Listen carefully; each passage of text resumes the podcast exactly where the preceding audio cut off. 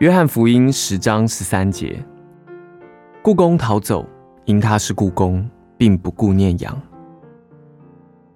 并不顾念羊。这是耶稣对故宫的叙述。牧人的态度则刚好与此相反，他顾念羊，他也关心羊群。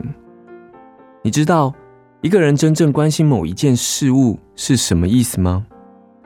他没有办法不去想那件事。他不能将那一件事从思想中除去，他与那一件事物成为了一体，那一件事物与他从此不分开了。